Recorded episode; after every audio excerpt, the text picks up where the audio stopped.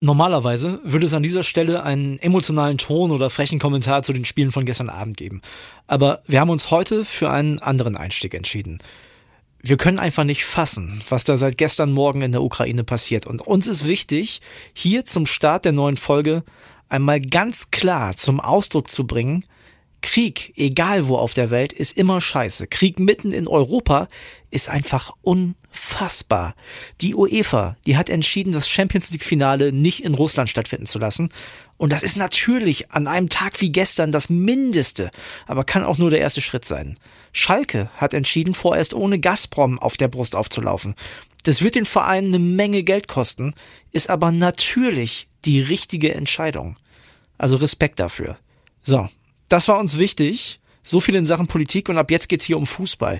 Da gibt's nämlich heute auch eine ganze Menge zu besprechen. Und damit herzlich willkommen zu Stammplatz. Ich bin André Albers. Stammplatz.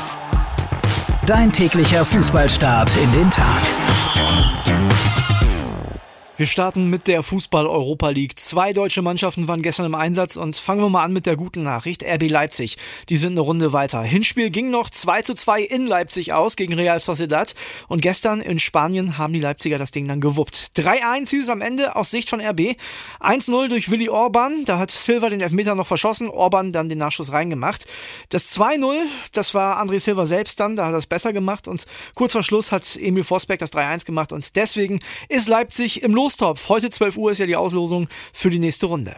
Und ich sag's euch ganz ehrlich, wir saßen ja gestern zusammen in der Redaktion, haben das BVB-Spiel geguckt und wir waren uns vorher einig. Auf jeden Fall, der BVB kann das noch drehen. Ja, es ist anders gekommen. 2 zu 2 hieß es am Ende in Glasgow und der Frust bei den BVB-Fans war riesig. Ihr erinnert euch vielleicht an äh, unseren BVB, mittlerweile kann man schon Kultfan sagen. Pöhler Patrick haben wir ihn genannt. Der hat letzte Woche nach dem Hinspiel die Mannschaft vom BVB inklusive Trainerteam schon komplett auseinandergenommen und gestern wurde es nicht besser. Hier hört mal rein. Die völlig verkorkte Saison ist perfekt. Ausscheiden in der Qualifikation Europa League Achtelfinale Glasgow stellt die Pause auf Dreierkette um 48.000 Schotten Merks im Stadion, außer einer, der heißt Marco Rose und reagiert nicht. Ja, selber schuld. Hummels braucht bitte nicht mehr darüber reden, dass wir Playstation Fußball spielen, weil wir haben zwei Tage später selber L1 und R1 Knöpfe und kriegt sich auf die Kette. Und Torgen Hazard, schlechtester Zehner in Dortmund seit Steven Pina Anfang der 2000er.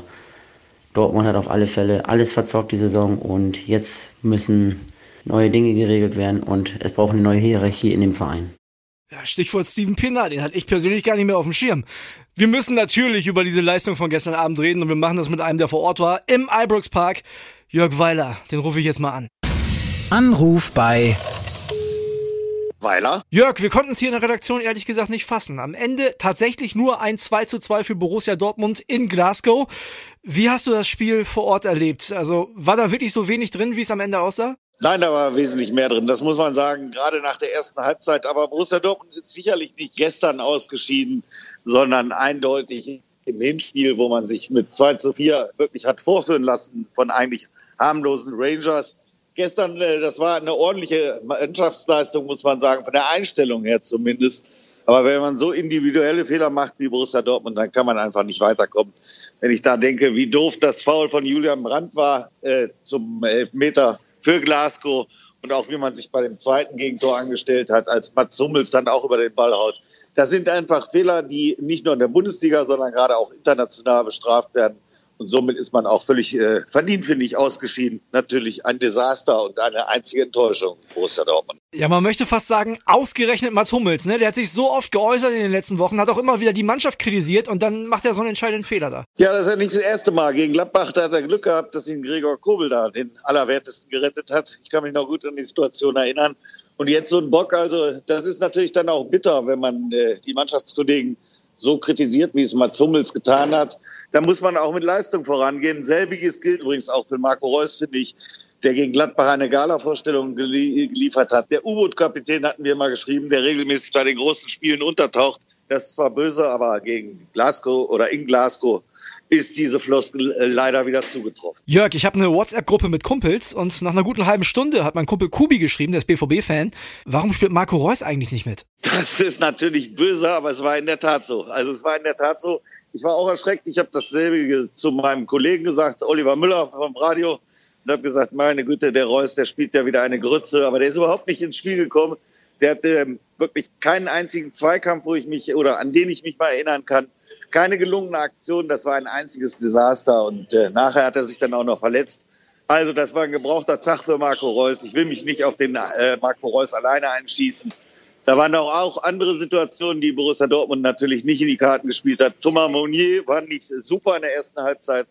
Dann macht er fast das äh, Tor noch kurz vor der Pause und bricht sich dabei sozusagen die Gräten. Das war natürlich ein Riesenpech. Das sah auch nicht gut aus, wie er da vom Platz gehumpelt ist mit seinem dicken Knie. Das war schon ein ganz schön bitterer Abend für Borussia Dortmund. Was muss man sagen gestern? Wir haben ja auch ein paar Fanstimmen bekommen, haben uns auch bei Social Media einiges angeschaut und da wird Trainer Marco Rose auch immer wieder kritisiert. Äh, Van Bronckhorst der Halbzeit umgestellt, da kam die Dortmunder nicht mit klar. Konnte Rose nicht reagieren oder glaubst du, die Mannschaft hat es einfach nicht hingekriegt? Das kann man nachher immer sagen, aber in dem Fall muss ich Marco Rose mal in Schutz nehmen. Also wenn man solche Böcke schießt, wie das Borussia Dortmund äh, gestern getan hat, dann ist ein Trainer auch machtlos. Er kann nicht damit rechnen, dass immer wieder diese individuellen Fehler passieren. Das ist ganz schön bitter, weil in dieser Häufigkeit, und da kann Borussia Dortmund international und dann in der Liga, auch wenn das jetzt ziemlich platt klingt, aber keinen Blumentopf gewinnen. Und da muss man wirklich mal überdenken, ob man nicht äh, nicht nur einen Spieler, sondern gleich sieben oder acht im Sommer mal austauscht, weil das zieht sich ja wirklich wie ein roter Faden und das ist auch keine Besserung in Sicht bei Borussia Dortmund. Und das hat nichts mehr mit der Einstellung zu tun, das hat auch mit Qualität zu tun. Was glaubst du denn, was hat das jetzt für Konsequenzen? Also da muss ja was passieren. Das wird ja Watzke, das wird Zorg ja nicht einfach so hinnehmen. Das ist richtig, aber ich glaube, wie gesagt, beim Marco Rose, der steht relativ bequem in der Bundesliga auf dem zweiten Platz, da wird nichts passieren. Man muss ihnen einfach die Zeit geben, nochmal die Mannschaft kräftig umzubauen. Das Problem, das größte Problem, was ich bei Borussia Dortmund sehe, ist die schwierigste Aufgabe von allen hat Sebastian Kehl. Da ist kaum Kohle da wegen der Pandemie und er wird auch erkannt haben, er ist ja nicht blind auf den Augen, dass man eigentlich sieben, acht Spieler an die frische Luft setzen müsste oder austauschen müsste. Aber das wird ein schweres Unterfangen, wie gesagt, wenn keine Kohle da ist und man eben die Mittel nicht hat, um dann äh, richtig hart durchzugreifen. Jörg, ich muss dich nochmal fragen, weil es jetzt in den letzten Tagen aufkam, Thema Manuel Akanji. Da hätte ich jetzt normalerweise gesagt, ja, das ist einer, den kannst du abgeben, weil so einen findest du bestimmt als Borussia Dortmund nochmal wieder, Manchester United oder großes Interesse haben. Aber wenn ich mir das jetzt angeguckt habe, ne, sechs Gegentore in 180 Minuten gegen die Glasgow Rangers, das ist in der Defensive schon wenig. Braucht man den da schon fast? Ja, das kann man so oder so sehen. Ich finde immer, wenn man äh, das Thema Manuel Akanji sieht, äh, Borussia Dortmund hat ihn eigentlich drei Jahre lang gestützt, obwohl er manchmal gespielt hat oder oft gespielt hat wie eine Bratwurst. Und jetzt hat man ihm eigentlich ein relativ gutes Angebot gemacht. Er, bei unserer Erkenntnis nach hätte er fast das Doppelte verdienen können. Und wenn er dann damit kokettiert, dass er bei Manchester United noch mehr kriegt, dann ist es die eine Sache. Aber das finde ich dann auch nicht gerade die feine englische Art. Und dann äh, würde ich an Dortmunder Stelle sagen, Manuel, dann mach doch die Biege. Dann gucken wir und äh, holen uns eben einen anderen Verteidiger, also einen Innenverteidiger. Ich fände zum Beispiel den Nico Schlotterbeck eine richtig gute Wahl. Und den würde ich auch gegen Akanji dann, wenn es eben geht, tauschen. Jörg, jetzt müssen zum Schluss die BVB-Fans nochmal kurz weghören. Ganz neutral, aus Fußballfansicht. Wie geil war denn die Stimmung da gestern? Ja, das ist, äh, das ist schon einzigartig gewesen. Ich meine, ich bin ja auch die Enfield Road gewohnt, wo ich häufiger war, in Liverpool bei Kloppo. Und äh, da kann ich mich an ein Spiel erinnern, an dieses legendäre 4-3 gegen Borussia Dortmund, wo die Enfield Road mal abgerissen wurde. Aber das hatte ähnliche Züge hier. Es war auch aber auch schon mal äh, mucksmäuschen still hier im Ibrox Park, als Dortmund 2-1 führte. Aber dann, was dann beim 2-2 äh, passiert ist, das war schon überragend. Und da muss man wirklich sagen, das hat sich alleine gelohnt, von der Stimmung her mal wieder hinzukommen. Alleine mal wieder als Journalist auch im ausverkauften Stadion zu sitzen. Das war Gänsehaut pur. Auch wenn ich mich natürlich trotzdem ärgere, dass Dortmund gegen Gegner eigentlich ausgeschieden ist, den man normalerweise hätte beherrschen müssen. Jörg, ich danke dir auf jeden Fall. Ähm, ich wünsche dir noch einen schönen Freitag. Und ja, das war wahrscheinlich erstmal dein letztes Europacup-Spiel für diese Saison. Das tut mir natürlich leid. Ja, aber ich habe Sonntag eine gute Entschädigung. Da geht's dann zum Wembley-Finale von Kloppo. Da freue ich mich auch drauf. Kloppo gegen Tuchel, ich glaube, mehr geht auch nicht. Und äh, das ist, glaube ich, eine ganz gute Entschädigung. Auch wenn ich danach erstmal wahrscheinlich längere Zeit keinen Europapokal mehr sehen werde. Gönn ich dir auf jeden Fall, Jörg. Viel Spaß dabei. Danke dir ganz herzlich. Bleib gesund bis die Tage. Ja, und dann geht es ja auch schon weiter mit der Bundesliga. Die beiden Teams, die gestern in der Euroleague dran waren, die sind erst am Sonntag in der Bundesliga am Start. Und zwar Leipzig beim heimstarken VfL Bochum um 15.30 Uhr. Und Borussia Dortmund muss nach Augsburg. Da geht es um 17.30 Uhr los. Heute Abend wird es erstmal so richtig ernst für den VfB Stuttgart. 20.30 live auf the Zone geht's zur TSG Hoffenheim. Und wenn man auf die Tabelle guckt, dann müssen die Stuttgarter langsam anfangen zu punkten. Die sind momentan schon vier Punkte hinter Platz 15. Ja, auch die Hoffenheimer brauchen aber die Punkte unbedingt. Und zwar im Kampf um die Champions League um Platz 4. Die Hoffenheimer momentan fünfter, Punkt gleich mit Leipzig. Also sehr interessante Partie heute Abend. Morgen in der Samstagskonferenz muss die personell extrem angeschlagene Hertha ohne den rot gesperrten Kempf und ohne Stammkeeper nach Freiburg. Schwolo hat Corona, Jahrstein ist noch im Aufbautraining. Heißt im Tor steht entweder der 20-jährige Marcel Lotka oder der 25-jährige Nils Körber. So ein kleines Krisenduell gibt's in Gladbach. Die Borussia trifft auf Wolfsburg. Der Gewinner kann sich von den Abstiegsplätzen schon mal so ein bisschen absetzen. Außerdem will Union den ersten Sieg nach dem Abgang von Max Kruse und zwar im Heimspiel gegen Mainz. Fürth empfängt Köln. Ja, und Leverkusen trifft in der Bay Arena auf Arminia Bielefeld. Am Abend spielen dann noch die Bayern ohne den verletzten Tolisso und ohne den kranken Müller und zwar bei Eintracht Frankfurt. Ja, und für alle Hobbymanager, also Kickbase oder Comunio-Zocker, noch ein paar Infos zu gelben Karten, also zu Sperren. Jakic fehlt bei Frankfurt mit der fünften gelben Karte. Das gleiche gilt für Guardiol bei Leipzig und für Hahn beim FC Augsburg. Soweit also die Infos zur ersten Bundesliga. Sonntag 13.30 steigt das wichtigste Nordderby seit 2009. Damals ging es um die Champions League Quali in der Liga, das Finale im DFB-Pokal und das Finale in der Europa League. Und damals hat sich Werder Bremen in allen drei Wettbewerben durchgesetzt. Das waren teils spektakuläre Spiele, Elfmeterschießen, Papierkugel, da war alles mit drin. Bei mir ist Bildlegende, einer der größten Fußballexperten des Landes und aus mir unerklärlichen Gründen HSV-Sympathisant Kali Unterberg. Moin Kali. Ja, moin, moin. Kali, was kommt dir denn als erstes in den Kopf, wenn du an diese vier Spiele von 2009 denkst? Ähm, ehrlicherweise äh, viele Flaschen Rosé. Ich war damals mit meiner heutigen Ehefrau zusammen auf Ibiza und wir hatten einen äh, traumhaften Urlaub, der unterbrochen wurde von Fußballspielen, unter anderem dem legendären Spiel im Volkspark als eine Papierkugel ins Spiel kam. Also es ist ja so, ich kenne das ja nur von der Gewinnerseite. Wie hat sich das als HSV-Sympathisant angefühlt damals? Es war so, es war so irre, dass man eigentlich gar nicht mehr gedacht hat, sondern wie gesagt, die Flasche Rosé kam dann äh, ins Spiel und die anderen Flaschen auch. Es war so wahnsinnig traurig, weil man hätte ja drei Titel in der Saison holen können. Die Meisterschaft war drin, man war damals drei Punkte hinter Wolfsburg, also selbst Meister hätte man werden können. Tja, und den Rest der Geschichte, den kennen wir ja. Heute reden wir über ein Zweitligaduell. War der Anfang vom Ende, ne? Also 2009 hat Werder dann den Pokal geholt, ne? Im Finale damals gegen Donetsk in der Europa League verloren, aber Leverkusen im DFB-Pokal geschlagen. Aber dann ging es für beide doch echt steil bergab. Woran lag das? War das Pech, Zufall oder doch mehr? Ja, also immer Pech gibt's nicht. Irgendwann ist das dann leider auch Unvermögen. Ähm, ja, in der Tat. Ich glaube, der HSV, wenn diese Saison damals anders gelaufen wäre, man hätte mindestens einen dieser Titel geholt, die möglich waren von dreien. Ich glaube, dann hätte das extrem viel Auftrieb gegeben. So hat es äh, genau das Gegenteil bewirkt. Und das war irgendwie echt über zu viele Jahre im Kopf äh, der, der Verantwortlichen, auch der Spieler, die dann weiter da waren, drin. Hätten wir denn wenigstens, wenn diese Papierkugel nicht gewesen wäre, im Europapokal was geholt?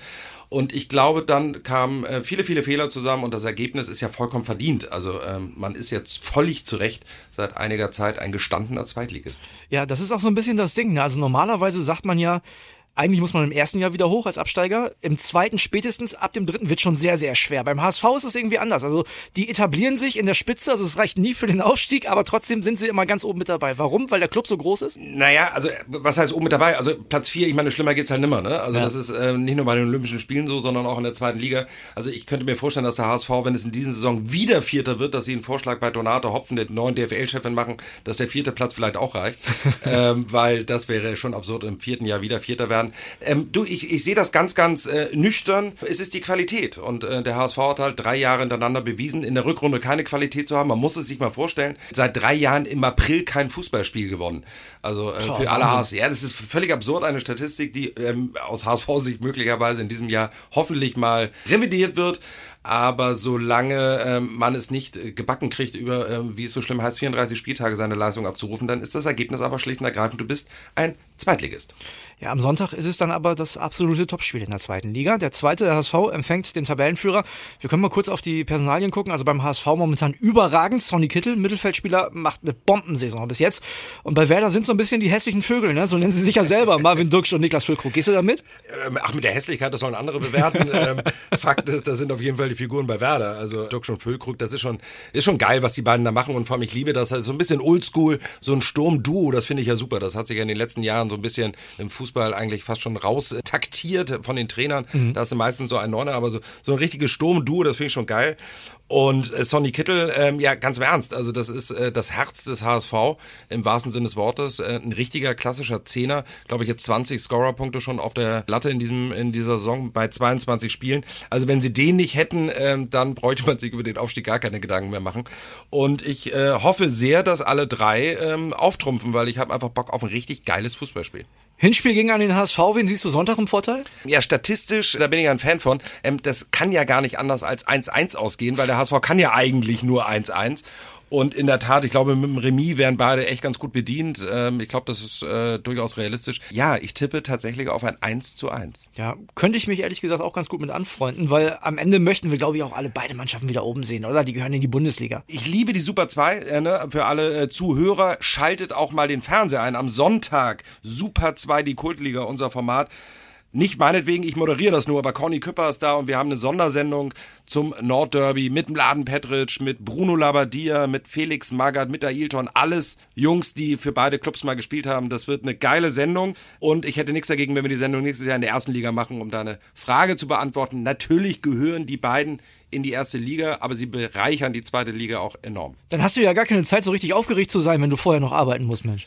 Äh, ja gut, arbeiten müssen wir hier immer bei Bild. äh, insofern, ähm, aber ich freue mich davor, die Sendung zu machen. Die ist von 12 bis 13 Uhr am Sonntag bei Bild im TV und danach gehe ich äh, hier in die Redaktion, schaue bei den Kollegen, wie sie arbeiten müssen, leg die Füße auf den Tisch und schaue mir das Nordderby hier an und ruf vielleicht hin und wieder meine Live-Zeile rein. Ja, zum Schluss, einer muss noch sein, ein kleiner Mutmacher für alle Werder-Fans, und zwar von den Kollegen von Sportbild. Wer nach dem 23. Spieltag Tabellenführer der zweiten Liga war, ist seit 2009, da wurde die Relegation wieder eingeführt, in 100% der Fälle direkt aufgestiegen. 23 Spieltage haben wir schon, Werder Bremen momentan auf 1. Ich würde das nehmen. Ja, und ich meine, was in der Sportbild steht, das stimmt. Das wissen wir seit 1988, seitdem gibt es die Sportbild. Was in der Sportbild steht, das stimmt. Also Beruhigung für alle Werder-Fans. Werder wird aufsteigen. Kali, ich wünsche uns allen auf jeden Fall Sonntag ein gutes Spiel. Danke dir. Ja, und das war's mit der Freitagsausgabe von Stammplatz. Vielleicht könnt ihr den Fußball am Wochenende nutzen, um mal so ein bisschen abzuschalten, um kurz auf andere Gedanken zu kommen. Denn ja, Fußball ist ja nicht umsonst die schönste Nebensache der Welt. Macht euch ein schönes Wochenende. Wir hören uns am Montag wieder. Tschüss, bis Montag. Stammplatz. Dein täglicher Fußballstart in den Tag.